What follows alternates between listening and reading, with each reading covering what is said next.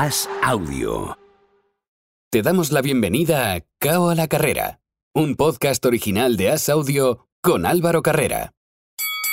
Directamente desde la redacción del diario As, para conocer toda la información de la lucha libre, presentamos Wrestling a la Carrera con Álvaro Carrera.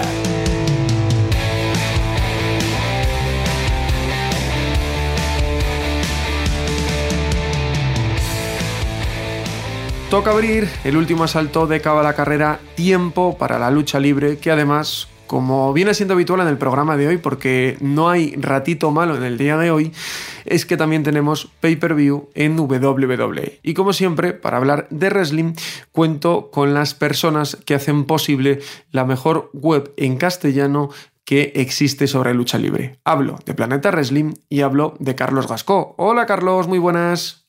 Hola Álvaro, ¿qué tal? ¿Cómo estamos? Me tiene un poco... eh, no sé cómo definirlo. Igual con ese grito se, se entiende bien. El pay-per-view de este, de este fin de semana, WrestleMania Backlash, que Ahora entremos a los combates, pero hay una cosa que me llama poderosamente la atención. Se supone que Roman Reigns es la estrella máxima. Va a hacer un combate que ahora te preguntaré sobre él, pero el cartel de que WWE tiene del evento en su página web aparece Edge y el primer combate aparece Seth Rollins y Cody Rhodes. Cuanto menos curioso. Pues sí, sí, la verdad es que tener un único campeón y que no aparezca ahí en la cartelera, en la primera imagen, pues sorprende, sorprende un poco. Pero yo creo que ha sido obligado y luego me explicaré a lo que entiendo yo por obligado. El que no aparezca, no es que no aparezca Roman Reigns, sino que no tengamos campeón defendiendo el título en WrestleMania Backlash. Vamos a ello, porque es todo muy extraño. Hablábamos un poco, eh, digamos, en clave la semana pasada porque se había grabado el, último episodio de SmackDown, se había grabado la semana anterior porque estaban de gira por, Europa los, luchadores de, de SmackDown. Vale, eh, lo que habíamos visto es que había habido una confrontación entre Roman Reigns y Drew McIntyre. Yo te preguntaba, ¿crees que veremos a Roman Reigns en Backlash? Tú me decías que sí, lo lógico era contra Drew pero lo que no vimos, porque obviamente eso se grabó entre bastidores y no se vio, eh, no lo vio el público que estaba allí en, en la arena, fue que va a haber un combate no de parejas, sino de tríos, y que Roman Reigns va a estar en el equipo con los usos y Drew McIntyre va a estar en el equipo con los RK Bros. Mi duda es, ¿qué pasa con los títulos? Porque si tú entras en la página web de WWE, te pone el doble campeón y los campeones, pero no pone que haya nada en juego y tampoco nadie ha aclarado nada. Se supone que en juego estarían los títulos, pero si es un combate de tres, también tendrían que estar en juego los de Roman Reigns. Yo eh, voy a, lanzar una esperanza, voy a tener la esperanza de que hoy estamos aquí grabando, que lo van a escuchar todo el mundo mañana miércoles y que nos queda un SmackDown que es el del viernes. Yo espero que el viernes se anuncie un winner takes all, que es decir, el que gane el combate se queda con todos los títulos y que se pongan en juego los seis títulos, los dos de Roman Reigns y los cuatro que hay de parejas. O sea, uno son, entendámonos, ¿no? cuando digo cuatro de parejas son dos de parejas, pero como son dos luchadores, pues son cuatro títulos. Eh, yo espero y deseo que lo hagan así. Si no, va a ser como. Si lo hacen así, vamos, tenemos muy claro quién va a ganar, ¿no? Tenemos muy claro que los que van a ganar. Pero si no lo hacen así, tenemos muy claro que es muy soso ese combate. En el sentido de te has cargado un combate de Roman Reigns contra Drew McIntyre. Imaginamos que porque WWE no quiere quemar esa, esa baza ya en WrestleMania Backlash, o porque Roman Reigns no está al 100% para tener un combate en Premium Live Event, eh, y te has cargado el combate de unificación de los títulos por parejas, que era uno de los que estabas vendiendo como combate máximo de este, de este WrestleMania Backlash. Yo lo único que espero es que WWE el viernes haga algo que te haga tener ilusión por ese combate, y es que sea un main event donde todos los títulos estén en juego. Con lo cual, al final, pues mira, el lunes podemos tener a Bloodline saliendo con seis cinturones y Paul Heyman eh, regocijándose de todo lo que ha conseguido con Bloodline. Es que eh, es tan extraño todo. Vamos a, a las diferentes versiones que tú estás dando. Roman Reigns está lesionado, se sabía.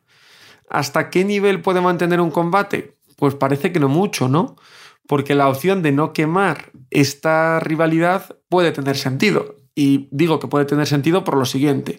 Estamos en mayo, quedaría un pay-per-view en junio que, si no me corriges, de momento no tiene nombre, Hell in a Cell. vale, Hell in a Cell quedaría el número el, o sea, el 5 de junio. Después quedaría Money in the Bank, SummerSlam. Y yo creo que el combate que tenemos todos en la cabeza es el de Gales en septiembre. Que ahí se debería de ver eh, pues la revancha ¿no? de lo que haya pasado en SummerSlam entre McIntyre y, Roman Reigns. Ahora, ¿qué vas a hacer en los otros dos pay-per-views si ya la pones en juego tan pronto? Claro, yo creo que WWE se ha pillado los dedos. En el sentido de no tengo a nadie con quien poner de rival a Roman Reigns y luego han dicho, uy, pero si tengo pay-per-view de septiembre, ¿qué hago desde mayo a septiembre? ¿Cómo cubro esos cinco meses? Entonces yo creo que han tirado de la idea fácil de vamos a hacer un combate de tríos aquí, vamos a alargar en Hell in probablemente con un combate donde podamos tener a los seis también dentro de un combate de jaula y a partir de Money in the Bank empezar a hacer ya la idea del Roman Reigns contra Drew McIntyre individual. Porque si no, no tiene otra explicación. Si, si no quieres quemar a alguien como retador a Roman Reigns, eh, no tiene otra explicación. No tendría explicación ahora que, por ejemplo, ganase eh, Bloodline y en Hell in a Cell estuviese un rival nuevo, Roman Reigns. Y que, luego ganase, y que luego ganase Drew el maletín, por ejemplo. Claro, o sea, es que Drew ganar el maletín, para, a mí tampoco me gustaría, ¿no? Porque pierdes el efecto sorpresa. A mí lo que me gustaría es que fuese alguien que nadie espera que ganase el maletín. También estás contando con algo que ya ha perdido gracia al maletín. Y es que ya sabemos que solo hay un título al que optar. Claro. el maletín solo es por un título. Ya no tiene la opción de decir, pues voy al de Raw, voy al de SmackDown. No. O sea, vas a optar por hacerte con el campeonato unificado, si es que de verdad sigue siendo unificado. Entonces, no sé, tendrán que inventarse alguna cosa. Yo creo que WWE va a muchos cambios de semana tras semana y cuando no tienes idea de hacerlo a largo plazo, te pasan estas cosas. Porque yo creo que Roman Reigns estaba sin rival, pero no creo que debería ser Drew McIntyre el primero ya en, en mayo para ser rival de, de, Roman Reigns, si quieres alargar la rivalidad hasta SummerSlam o hasta Clash of the Castle. Claro, o sea, si tú quieres alargar hasta septiembre esa rivalidad, no puedes empezarla ya. Exacto. O sea, es que es, demasiado, es demasiado pronto. Yo no, entiendo muy bien el movimiento y, y de verdad que me, me, tiene. Es lo que más me intriga del pay-per-view saber cómo van a salir de este entuerto que se han metido, porque creo que esto es ir sumando fallos y que ahora mismo están un poco en un callejón sin salida. Porque a mí se me ocurre que este combate pueda quedar sin resultado. Bueno, es difícil en un combate 3 contra 3, pero bueno. Sí, más que nada porque también tampoco hay descalificaciones en un combate de 3 contra 3. Claro, pero bueno, se me ocurren algunas ideas. Vale, podemos aceptar pulpo como animal de compañía. Pero claro, si en Hell Cell haces una revancha, cuando te llega Money in the Bank, eh, ¿qué vas a meter a Drew McIntyre por el maletín? Eh, es, es, un entuerto complicado el que tiene la WWE. Y ya no es el problema de poner a Drew McIntyre por el maletín, es ¿qué haces con Roman Reigns? ¿No luchas el pay-per-view? ¿O a quién pones como rival de Roman Reigns para ese pay-per-view? Claro, porque al que pongas, si le estás dando push, lo vas a matar. Claro, porque te va a durar un mes, porque recordemos que Money in the Bank es el 2 de julio y SummerSlam es el 30 de julio es que tienes dos pay-per-views muy importantes en 28 días. Con lo cual yo creo que lo más lógico es que el que esté en Money in the Bank sea también el retador de Roman Reigns en SummerSlam. No tendría ningún tipo de lógica que, digamos, no sé, en Money in the Bank Drew McIntyre gana el título, o sea, gana el maletín y ese combate Roman Reigns ha luchado contra Nakamura, por ponerte un ejemplo. ¿Qué haces con Nakamura en SummerSlam? ¿Te lo cargas? O sea, lo, envías otra vez directamente a ser mi Carter. Claro, no tiene lógica. Muy, muy complejo. Yo creo que el SmackDown de este viernes nos puede despejar las dudas, como tú decías. Veremos a ver si para bien o para mal. Pero creo que esta incertidumbre que tenemos hoy, que como decimos, a martes lo estamos grabando, creo que habría que despejarla en algún momento. Pero bueno, veremos a ver qué, qué sucede. Eh, enlazando ya, ya nos has dicho, Clash of the Castles es el nombre del, del pay-per-view de, de Reino Unido. No me dice mucho, la verdad. Hay castillos, en, hay castillos en Cardiff, que lo hemos mirado por si acaso, porque ya podía ser la rizar el rizo, pero no, hay castillos en Cardiff. Yo es que ya después de este nombre no me extrañaría que si hacer alguno en Escocia le llamen el monstruo del lago Ness o algo por el estilo, porque, porque se lo ocurran, ¿eh? La verdad es que los nombres se los ocurran mucho. No sé, no sé. Bueno, ahí queda, ahí queda el detalle. Se prevé que, las entradas que salen a la venta pronto vuelen, o sea que eso es lo, más importante. Vámonos con el resto de la cartelera porque hemos comentado eh, que debería ser el combate principal, pero no así lo coloca tampoco la WWE en su página web. En su página web, ahora mismo, el combate que está colocado en primer lugar y voy a seguir el orden que tienen ellos, es Cody Rose contra Seth Rollins. Un combate que ya vimos hace un mes en WrestleMania. Bueno, es que si analizamos qué combate no vimos en WrestleMania, porque tenemos el de Cody contra Seth. También es verdad. Tenemos el de Edge contra AJ Styles y tenemos el de Ronda contra, contra, Charlotte. Son tres combates que ya vimos en WrestleMania que cualquiera de los tres podría ser main event, o sea, no son combates malos. Ni no, no, para nada, no, no, quiero, no, no quiero que se me entienda mal, es un buen combate, pero tampoco, por ejemplo, visto. claro, y la última promo que han hecho tampoco me, me dice mucho más, sé que va a ser un combatazo, pero no sé dónde va a llegar esta historia. A mí lo que me gustaría en este combate es que acabase como el de WrestleMania, pero que en cambio de Damian Priest apareciendo, que no pueda aparecer porque ya está estipulado que no pueda aparecer, que sea Rhea Ripley la que aparezca a distraer a AJ Styles. Sería como una manera de, ir introduciendo componentes del stable de Edge eh, con Damian Priest de una manera sorprendente, ¿no? De una manera diferente. Es decir, mira, la, primera vez Damian Priest es el que distrae a AJ Styles y gana Edge. La segunda vez Rhea Ripley es el que distrae a AJ Styles y gana Edge. Y que ya hubiese un tercer AJ Styles contra Edge que ya tuviese otra estipulación, que fuese en jaula, que fuese de alguna manera que no pudiese interferir nadie de fuera. Lo has dicho muy bien, queda un mes prácticamente para Gelinacel. Claro. Bueno, no lo había pensado, ¿eh? lo has dicho tú. Eh, está... Me parece, muy bien pensado. Eh, está bien tirado, ¿no? Eh, lo que sí que hay que destacar es que Jay Styles parece que no va a estar solo, porque Finn Balor ha salido en su ayuda. Me parece curioso, me parece interesante. Lo que no sé es dónde puede acabar esto. En una pelea entre Jay y Finn Balor en SummerSlam. ¿Que, acaben, que acaban enfadados? A mí me, gusta, me gustaría muchísimo porque son, eh, saliendo de la idea ya de WWE, han sido los dos máximos exponentes del Ballet Club de New Japan, en la época en que estuvo Finn Balor y en la época en que estuvo G Styles, fueron los dos líderes de New, de New Japan, del Ballet Club. Y muchas veces se habla de estos Dream Matches que hace All Elite Wrestling con gente que ha tenido combatazos, que, que se han visto. Para mí sería un Dream Match, ver un AJ Styles contra Finn Balor en un SummerSlam, los dos, eh, digamos, estandartes del Ballet Club de New Japan del, 2000, del, 2010 para adelante, eh, yo creo que sería muy, muy buen combate. Bien tirada, bien tirada también. Eh, ¿Esperas que salga Rhea Ripley o no lo esperas? Porque una cosa es lo que te guste, que, lo que te gustaría que pasase y otra cosa es lo que esperas. Porque hemos visto a Rhea Ripley este lunes en Raw perdida. en, un, en un combate sin sentido. ¿no? Sí, de, tres contra tres, contra Liv Morgan, con Becky, con Sonia Deville. Es que dices, si tienes que hacer las cosas, hazlas ya. No alargues el sufrimiento de, la persona. Es decir, Rhea Ripley ya había acabado con Liv Morgan, ya le ha golpeado, ya la ha dejado fuera, ya ha acabado esa rivalidad. No sigas, no insistas en la Rhea Ripley allí. Pásala directamente a ser ya parte del stable de, de Edge y Damian Priest y de verdad vas a pensar en hacer esto. Eh, y si lo vas a hacer, y si lo vas a hacer, perdona Carlos, no pasa nada porque esté dos semanas en barbecho. Es que es mejor que no pelee que que haga eso. Incluso llamas la atención del público, porque dices, ¿qué pasa con Rhea Ripley? ¿Por qué no sale en el ¿Por qué no sale la programación?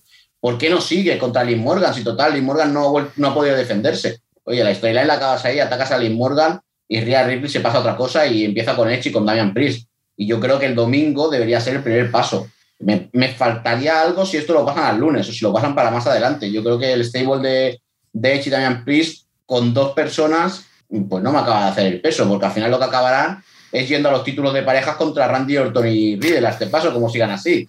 Así que espero que, le vayan metiendo un poco más de sal, ¿no? Un poco más de cosillas al stable este de Edge. Em, seguimos ahora con el pay-per-view, pero ya que lo, hemos comentado por ahí, eh, vamos a, a, seguir por ahí. ¿Qué pasa con el título femenino de, de Raw? Bianca Belair va contra Sonia Deville la semana pasada, un combate sin sentido, lo gana fácil, como era obvio. Esta semana Asuka vuelve la semana pasada y resulta que ahora va al lado de Bianca, cuando debería ser una retadora potencial.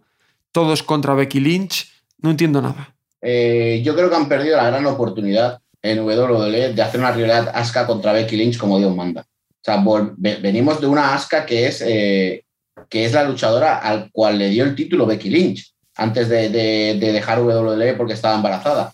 Lo más fácil hubiera sido Asuka contra Bianca Belair, que Asuka se hubiese hecho con el título, no te digo ya, te digo en SummerSlam o en Clash of the Castle o donde sea, y Becky Lynch retar a Asuka y decirle, oye, no, ese título que has ganado, dámelo a mí, porque yo te di mi título. y a partir de aquí tener una rivalidad como Dios manda por un título. Pero es que de momento no vemos nada. Tenemos a Bianca Belair perdida, sin rival, porque ahora mismo no tiene rival ninguna dentro de la división femenina de Raw, porque Sonia Deville, con perdón, no es rival, es alguien de paso. ¿Qué le vas a poner? ¿A Queen Celina? ¿Le vas a poner a Carmela? Es que tampoco ves nadie que pueda ser la rival de, Bianca Belair con cara. Es que además es tan dramático, no sé si es la expresión correcta, pero es lo que me sale, es tan dramático que tengas dos personas que son tan influyentes para el universo de la WWE como es Bianca Belair y Becky Lynch y no las aproveches en un pay-per-view que te faltan combates, porque hay que recordar que para Backlash hay seis combates. No sé cuánto querrán que dure, pero como quieran que dure más allá de las tres horas, o incluso las tres horas, vamos a ir fastidiados. Justitos, justitos de tiempo, sí, sí. A ver, yo lo único que se me ocurre es que se añada algún combate más en el SmackDown. ¿Pero cuál? Eh, alguna defensa de Ricochet estúpida. O sea, no me extrañaría un Ricochet contra Butch o, o una cosa de estas. O sea, es que mm, no tienes tampoco mucho que hacer. O sea, pero tienes un título intercontinental que lo puedes tirar por ahí, porque si no, el título femenino ya lo pones con Charlotte contra Ronda Rousey, el título de parejas también está puesto, el título mundial no tienes ya, porque solo tienes uno y lo tiene Roman Reigns, con lo cual solo te queda el título, el título intercontinental por poder poner un combate con algún título. Es que el, ganador se lo lleva todo de WrestleMania. Fijaos cómo está condicionando el, futuro de, WWE. Vamos a, a ese pay-per-view. Seguimos por el orden que ellos colocan. Charlotte Flair defiende el campeonato femenino de SmackDown contra Ronda Rousey en un I Quit Match, en un me Me gusta el combate y creo que es el que más me llama la atención de toda la cartelera porque creo que va a ganar Ronda Rousey, pero es que también creía que va a ganar Ronda Rousey en WrestleMania. Es que estamos en la misma situación, Álvaro.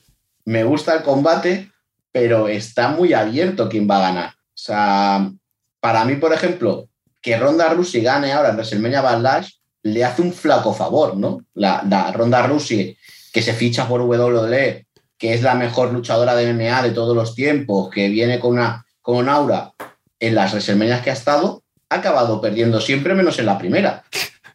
que, no fue un combate, que no fue un combate individual. Exacto, que es curioso, pero es así. Claro, darle un título después en WrestleMania Backlash a mí como que le bajas un poco el suflé, ¿no? Como que le bajas un poco la calidad a Ronda Rousey. Es como, ¿no? Es como si Charlotte es, acepto perder en WrestleMania Backlash, pero no acepto perder en WrestleMania. Yo, por lógica, seguiría apostando por Charlotte Flair y que esa rivalidad con Ronda Rousey, pues mira, mm, se vaya agotando poco a poco. ¿Y, dónde mandas a Ronda? ¿A Raw? Claro, es que, es que el problema es ese, es que no tienes nada. O sea, la única opción que me ocurre es alargar este cambio de título a a Cell y que luego se enfrenten en un combate en jaula. Porque estamos viendo que normalmente WWE todas las rivalidades son tres combates los que tienen. Y estamos viendo que la de AJ Styles contra Edge puede llevar tres combates. Esta de Charlotte contra Ronda puede llevar tres combates. No sé, no sé dónde llegaremos, pero es el que tengo quizás el pronóstico más abierto de todos de quién puede ganar. Claro, porque tú date cuenta de una cosa. Si se van a Hell Cell, tiene que ir con Ronda como campeona. Y me explico. Eh, con el aura que han vestido a Ronda Rousey, que nunca ha acabado sometida, ¿te puedes creer que vaya Ronda Rousey a acabar diciéndome rindo? Yo es que, mm, primero, no lo creo que, ella lo quiera hacer. De hecho, recordad que en WrestleMania se habló mucho de que no podía acabar el combate por finalización a ella, en el WrestleMania que, perdió, no en el último, en el contra Becky Lynch y Charlotte. Y es que me cuesta mucho ver a Ronda Rousey decir, me rindo. Primero, por el ego de ella y segundo, porque chafas todo el personaje. Pero es que, claro, tampoco veo a Charlotte Flair diciéndome rindo.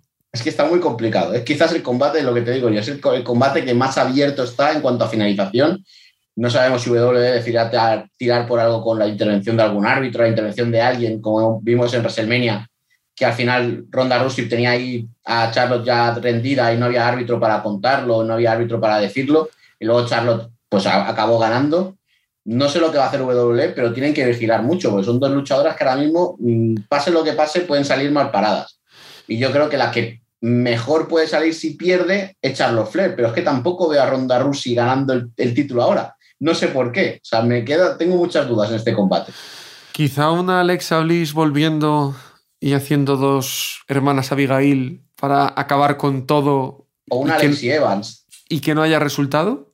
Yo, ah, mira, tienes a Lacey Evans, tienes a Raquel Rodríguez, tienes a gente que está entrando ahora en el SmackDown que podría dar ese margen de maniobra. Pero también me parecería feo acabar un pay-per-view o acabar un, acabar un combate de pay-per-view así. Pero eh, es que es muy complicado. Eh, es otro, otro juego difícil el que se ha metido a WWE porque la, la que pierda es que un me rindo no hay manera de, agarrarlo de otra manera, porque la derrota de, de Ronda Rousey en WrestleMania, sin más, pero ¿cómo salvas un me rindo de cara a, el halo que tienen las dos? Es muy difícil. Tiene, que ser de alguna manera que, que algo pase para que alguna de las dos se rinda. No veo un combate limpio, sinceramente. No veo un combate limpio que acabe limpio con alguna de las dos haciéndole a la otra decir que se rinda. Por eso se me viene a la cabeza Lacey Evans con esa idea de poder tener a Ronda Rousey en una lucha, en una rivalidad con Lacey o, a Raquel Rodríguez, no sé, o Alexa Bliss, como tú has dicho, o, sea, o Bailey, que también falta por volver. O sea, hay muchas luchadoras que faltan por volver que pueden dar ese, ese margen de mejora o de cambio de, del de la finalización del combate. Eh, hemos hablado de tres combates, pero es que dos de ellos son muy complejos en cuanto a qué va a pasar. Hablamos obviamente del combate de tríos con Roman Reigns, eh, los usos, Drew McIntyre y los R Cabros, que es el siguiente en orden. También lo hemos tocado simplemente eh, AJ Styles contra, contra Edge. Lo mismo, ¿no? Eh, es, esperando a Rhea Ripley, esperando una cosa extra. Pero yo este lo tengo más claro. Yo este creo que va a ganar Edge. Sea de la forma que sea, yo creo que Edge va a poner 2-0 la rivalidad. ¿Y por qué? Porque es lo que necesita ahora mismo. AJ Styles, eh, yo creo que AJ Styles es un rival, con perdón de lo que voy a decir, pero un rival de transición para Edge, en el sentido de que estaba muy bien para WrestleMania por todo lo que involucraba tener un Edge contra AJ Styles, pero no hacía falta repetir el combate. O sea, sinceramente, ya ha ganado Edge, no hacía falta repetir el combate, por mucho que haya sido por la intervención de Damian Priest. Y yo creo que lo han alargado para tener un rival de transición de Edge hasta que encuentren a otro. Y probablemente el siguiente sea Finn Balor, o probablemente el siguiente sea Roman Reigns yendo por el título, o, que, o Cody Rose, porque un Edge contra Cody Rose tampoco podemos descartarlo para un SummerSlam, y que Finn Balor se vaya contra AJ Styles. O sea, pero no es necesario que AJ Styles gane este combate. No tiene razón para seguir, para alargar la rivalidad. Sí que puede llegar a a Cell, pero no tiene ningún sentido alargarla más, con, con lo cual yo apuesto por Edge. Ahora, después de esto, el martes que viene te volverá a decir que le he cagado y que ha ganado y que ha ganado AJ Styles, pero no sé, a mí no, no, me necesito, no necesito que AJ Styles gane a Edge. Bueno, oye, al final esto es, Carlos, el que no arriesga no gana, ¿no? Y al final aquí hemos venido a, a, jugar. Y luego, los otros dos combates son los dos combates que, con todo el respeto a los luchadores por ambos lados, me sobran.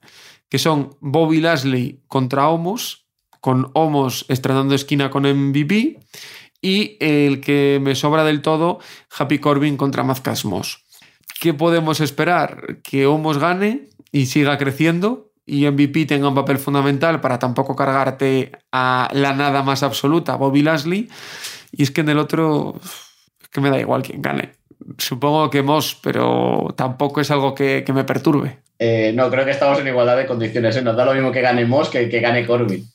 Eh, en el de Homos, la lógica aplastante es que gane Homos, aunque sea por interferencia de MVP. No puedes crear a, no puedes poner a Homos con MVP para que su primer pay-per-view pierda. no, tiene, no tiene lógica ninguna, a pesar de que sea Lashley. O sea, tiene que haber alguna manera de que Homos gane ese combate. Y el de Macamos contra, contra el otro es que me da pereza, me da pereza, ¿eh? Yo espero que gane Malcolm Moss, pero también considero que tiene que haber algún Gil ganando. No sé. Espero que Malcolm Moss sea el que se lleve la victoria y aún no entiendo por qué han hecho esta rivalidad, porque me parecía que estaban muy bien los dos juntos y no entiendo por qué este cambio de, de a face de Madcap Moss. Pero bueno, veremos, veremos a ver qué nos ofrecen ese combate. Mientras no se rompa el cuello Madcap Moss como el día de Drew McIntyre, iremos bien. Curioso, curioso, cuanto, cuanto menos. Y eh, antes de cerrar el capítulo de WWE, hablábamos hace un par de semanas, la semana clave, el día D para los despidos, no llegaron, pero la semana pasada sí que llegaron una nueva ronda de despidos en WWE. Lo normal y lo lógico. Eh, bueno, en cualquier empresa, cuando no das o cuando no cumplen los estándares de esa empresa, acaba siendo despedido, ¿no? Pues me imagino que en WWE no tiene por qué ser diferente a nada más. En este caso fueron 10 despedidos de NXT, eh, tres de ellos no habían ni aparecido en televisión, que eran luchadores que estaban en el Performance Center entrenando. Luego tenemos a nombres como, como Dexter Loomis o Dakota Kay, que son quizás los más conocidos, que sí que sorprenden un poco, pero bueno, Dakota Kai ya se ha sabido que ya no quería renovar el contrato, que, que no la veían como, que Viman Majo no la veía como producto del main roster, con lo cual si no cumples con los estándares del main roster y en Next y llevas ya dos o tres años, lo lógico y lo más fácil es que te cortamos y gracias por haber estado con nosotros. Dexter Loomis creo que es más de lo mismo. Dexter Loomis creo que llegará un momento en que ese personaje vieron que no funcionaba o que no iba a tener ningún recorrido arriba en el main event y lo cortaron. Y luego pues tenemos a Draco Anthony, tenemos a Harlan, que quizás es la mayor sorpresa, ¿no? Que Harlan, con todo lo que se había dicho de que era el nuevo Brock Lesnar, que era la nueva figura de WWE, lo hayan cortado, pero eh, los rumores, las malas lenguas dicen que aprendía en el ring al mismo ritmo que Marí, es decir, que no aprendía nunca. Con lo cual, es lo que decimos, puedes tener mucho físico, puedes tener mucha imagen, pero si luego dentro de un ring no sabes moverte ni sabes evolucionar, WWE no es tonta. De tíos de 2 metros y 120 kilos, en Estados Unidos vas patadas. Te vas a un equipo de fútbol americano que, vaya a despedir a gente, o te vas como Cable Stevenson, que es gente que viene de la lucha libre eh, universitaria, vas a encontrar gente de ese tamaño. Pues entonces, no tiene sentido mantener a alguien que ves que no evoluciona en su personaje y no evoluciona solo en ring. Yo creo que son despidos lógicos y que vamos a tener que acostumbrarnos a esto más a menudo y creo también que van a venir despidos del main roster en breve y espero ya la gente que vaya diciendo oh, por qué lo han despedido, si han tenido tantos beneficios y no sé qué. Yo el otro día dije una cosa, eh, no sé si la gente me va a entender o no, me va a entender, pero las eléctricas en España cada vez tienen más beneficios y no hay nadie que deje de pagar la luz. Y, no hay nadie que se queje de que le suban, el, o sea, nos quejamos de que nos suben el, recibo, pero no puedes decir, oye, que no te, no te acepto que me subas el recibo porque te corta la luz. Eh, todas las empresas que tienen negocios van a intentar sacar el máximo beneficio siempre. WWE es lo mismo, tiene muchos beneficios y eso no significa que no vayan a, quitar a gente de la empresa. ¿Por quién apuestas tú para la próxima ronda? ¿O quién crees que está ahí? A ver, mira, por ejemplo, en el main event, o sea, cuando decimos roster principal, hay gente que no me gustaría, pero que tiene todos los visos. Shotzi, por ejemplo, en el SmackDown es una de las luchadoras que tiene muchas, muchas, muchos números. Eh, Shanky me parece otro de los luchadores que tiene muchos números, que tampoco lo hemos visto intentar luchar por el Intercontinental y no ha hecho nada. Eh, en Raw, pues, a pesar, muy a pesar mío, yo creo que Cedric Alexander y Shelton Benjamin son dos de los nombres que pueden tener también. Quizás a Shelton Benjamin no se le despide como luchador, pero sí que se le puede reciclar y ponerlo como entrenador en el Performance Center. Sí, porque además Benjamin que lo tiene muy implicado en, en temas sociales y que ha habido muchos, muchas temporadas que nadie sabía dónde estaba y estaba implicado en esas labores. O sea que bueno, que igual les pueden reconstruir, ¿no? Pero yo creo que 6-7 nombres eh, van a caer. Van a caer porque hay que hacer sitio también de la gente que viene de abajo. O sea, en este yo también creo que hay gente que va a ir cayendo. Una persona que no me extrañaría y que podría sorprender a mucha gente que cayese es Yoshirai. A Yoshirai tienes un momento en que o la subes al roster principal o ya no la puedes seguir manteniendo en Steve o sea, ya tres años en NXT, casi cuatro. Eh, ya ha sido todo en NXT, ha sido campeona, ha tenido las mejores luchas.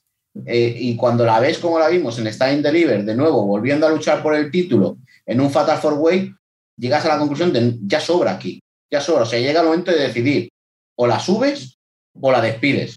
Y por eso no me extrañaría que si no le ven eh, la idea de poder tener buen micro, de poder ser entertainer, como sí que es Asuka, que sí que tiene un personaje que sí que puede entretener más, que sea una de las luchadoras que pueda ser cortada, a pesar de que sea una de las mejores luchadoras del mundo en cuanto a lucha 100%. Pero ya hemos visto que esto no significa nada en WWE. Ha pasado con mucha gente que son buenos luchadores y que han cortado. Cerramos WWE, pero no, habla, no dejamos de hacerlo con el tema de despidos. Ahora vamos a recibir a Miguel, que nos va a hablar de, triple manía, pero eh, en línea de esto, una empresa no es una ONG, busca beneficios. WWE está despidiendo gente y le leí un tuit a Miguel que All Elite, sus fans dicen que All Elite no despide a nadie, pero realmente es que no renueva y eh, los tiene cobrando un año sin dejarles pelear. ¿No será mejor que les dé la libertad antes? Porque esta semana ha vuelto a pasar, no renovación de All Elite y es que al final son muchos los casos y el objetivo final es el mismo. Y además que es muy complicado, Álvaro. Tenemos Ole Wrestling, que es una empresa que tiene tres horas semanales de televisión con más de 130 luchadores en el roster. Es que por lógica aplastante le pasa a WWE. O sea, cuando hay recortes no vemos que falten luchadores porque, porque hay luchadores de sobra.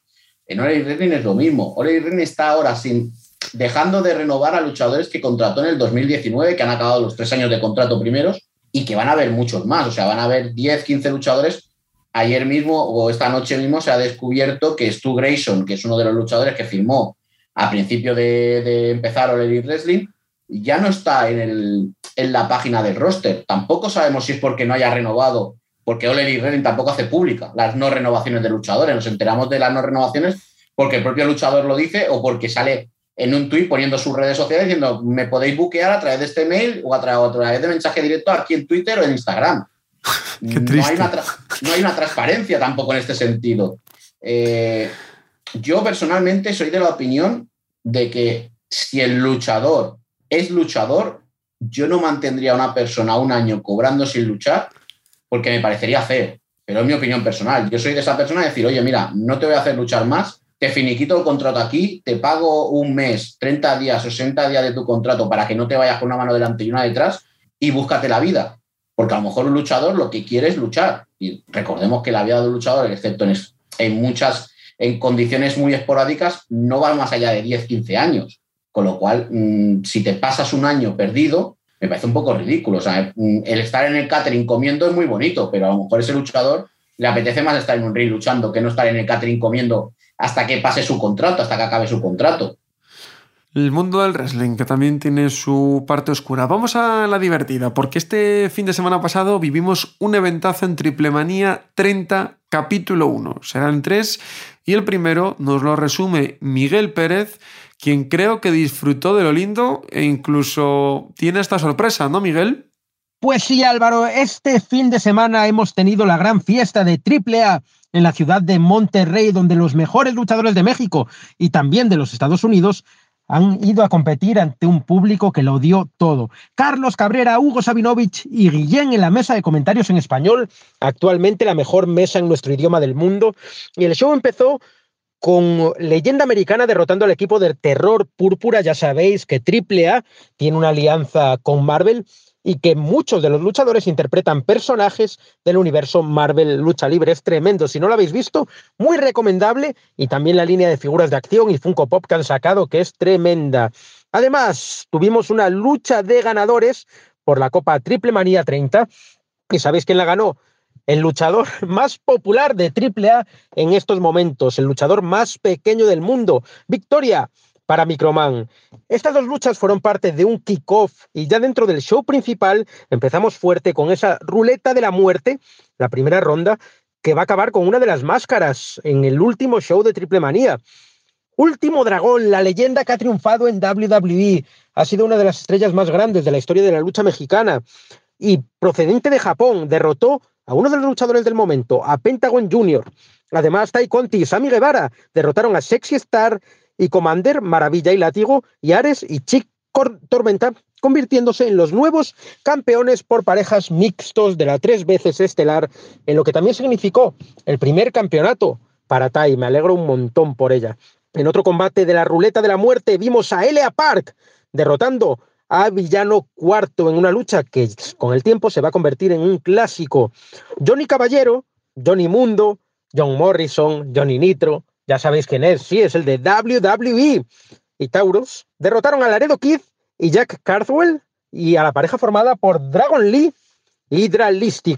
En otra lucha de la ruleta de la muerte tuvimos a Rayo de Jalisco Jr. derrotando a Blue Demon Jr. Tremenda la oportunidad que ha dado Triple A a todo el público de Monterrey de disfrutar de todas estas leyendas de la lucha libre.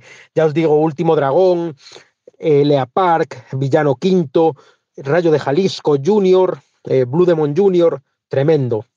Otra lucha, Pagano y Bandido, haciendo equipo con talla, derrotaron por descalificación a Andrade el ídolo, Diona Purazzo y el cibernético. Además, en la última lucha de la noche de la ruleta de la muerte, muerte Canek derrotó al ídolo de los niños, al favorito del público, al que para mí es la persona con más corazón de todo el roster de AAA, Psycho Clown. La verdad es que la ruleta de la muerte nos ha dejado a Psycho, nos ha dejado al villano, nos ha dejado a Penta y nos ha dejado a Blue Demon Jr. como personas que podrían perder la máscara. Y esto, la verdad, mm, sería tremendo ver caer alguna de esas cuatro máscaras. En el evento estelar de la noche tuvimos a The Young Bucks llevándose la victoria en un combate por parejas, algo que no me gustó nada, porque recordemos que el hijo del vikingo es el actual megacampeón de AAA. Y creo que hay un poco de sobrevaloración de los luchadores de All Elite Wrestling dentro de AAA. Dorian, mira tu talento, olvídate del talento de Tony Khan, que no te va a servir para nada dentro de unos años. Y ay, mi enemigo número uno en Twitter también estuvo en el evento, llamando basura a los mexicanos. Y la ha tomado conmigo, Jeff Jarrett. Jeff Jarrett eh, bueno, el otro día le hice un vídeo que no le gustó, el WWE Hall of Famer me respondió. Y mira, Álvaro, quiero aprovechar la plataforma para mandarle un mensaje a Jeff Jarrett. Jeff, tú sabes que yo llevo a varios luchadores, yo tengo un campeonato de lucha libre, tengo muchísimos contactos en México y no importa que tú ataques a Latin Lover, que ataques a, a, los luchadores favoritos del público, tarde o temprano vas a tener un problema grave, porque ya no solo soy yo, son todos los luchadores mexicanos que quieren ir a por ti y a por esa escoria de grupo que has montado. Así que Jeff Jarrett, gringo asqueroso, desde aquí te lo digo, respeta la cultura mexicana, respeta el talento y la pasión por la lucha libre de verdad. No, no esa mierda que hacías en, en TNA, no, no, no, la lucha libre de verdad, la de triple A. Y como te vuelvas a meter conmigo por redes sociales, estás acabado, Jeff. Y la próxima vez eh, mantenga a tu, a tu esposa lejos de los cuadriláteros porque se llama Karen, tío, como la del meme. Pero bueno, no nos vamos a meter más con Jeff Jarrett. Vamos a eh, felicitar a AAA y a todo el equipo creativo, a Conan, a Hugo y al resto del equipo por este show. Un show que, sinceramente, para algunos es muy bizarro, pero al final es eso. Al final de eso se trata la lucha libre mexicana. Golpes, acción, música, pasarlo bien, cerveza, comida, amigos, esa es la esencia. No es un show para analizar, evidentemente, no es un Wrestle Kingdom, no es un Road to WrestleMania, es un show para ver con unas cervezas, con unos amigos, unos nachos, unos tacos y para reírse un rato y pasarlo bien. Así ha sido Triple Manía y recordemos que quedan dos noches, así que a ver qué pasa y a ver qué pasa con Jeff Jarrett. ¿Cómo es este Miguel, Carlos? Le dejamos unos días libres de, tanto podcast que, que, nos manda cosas, pero no está con nosotros en la charla y, se nos lía con Jeff Jarrett. Casi nada. Yo te lo he dicho fuera de micro y te lo digo ya delante de micro. Estoy deseando que Jeff Jarrett le estrelle una guitarra en la cabeza a Miguel. O sea, lo estoy deseando. Lo quiero mucho, pero yo ese, ese vídeo de Jeff Jarrett estrellándole una guitarra en la cabeza a Miguel lo pondría en bucle como 24 horas para, para ver a Miguelín recibir ese guitarrazo. Y cambiando de tema, dejamos el Carlos comentarista y nos vamos al Carlos promotor, porque RCW que vuelve en el mes de julio y además que ya tienes confirmada la primera estrella internacional, que tienes más, pero sabemos que te gusta ir poco a poco soltándolo, pero la primera gran estrella ya la tienes confirmada. A ver, el show es el 2 de julio, nos quedan dos meses todavía, vamos a, dar, vamos a ir dando eh, vamos a ir dando bocaditos, ¿no? Vamos a ir dejando a la gente que se vaya ilusionando poco a poco con los luchadores y las luchadoras que van a venir. Eh, la primera luchadora es Miyu Yamashita, es una, bueno, es quizás la luchadora que más nombre tiene dentro de Tokyo Yoshi Pro Wrestling, que es la empresa japonesa de la que viene. Ha sido campeona hasta finales de marzo de ese, de ese título de Tokyo Yoshi.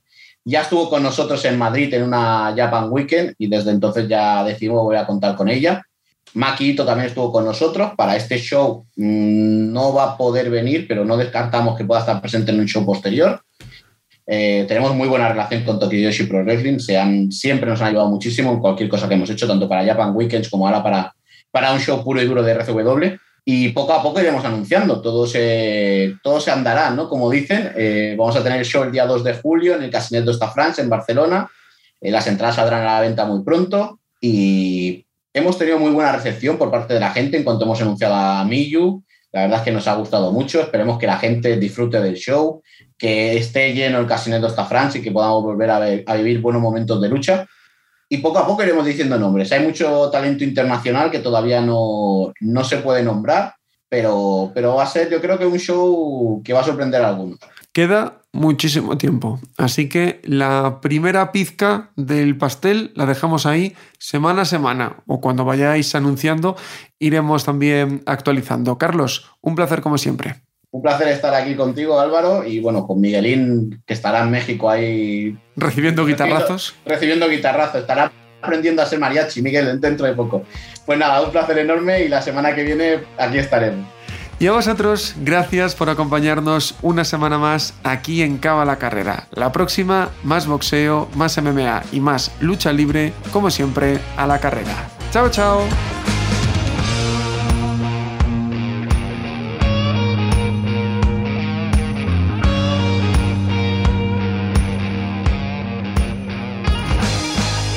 Gracias por escuchar Cao a la Carrera un podcast original de As Audio con la dirección de Álvaro Carrera, la producción de Javier Machicado y la realización de Vicente Zamora. Todos los miércoles en la sección de As Audio en as.com.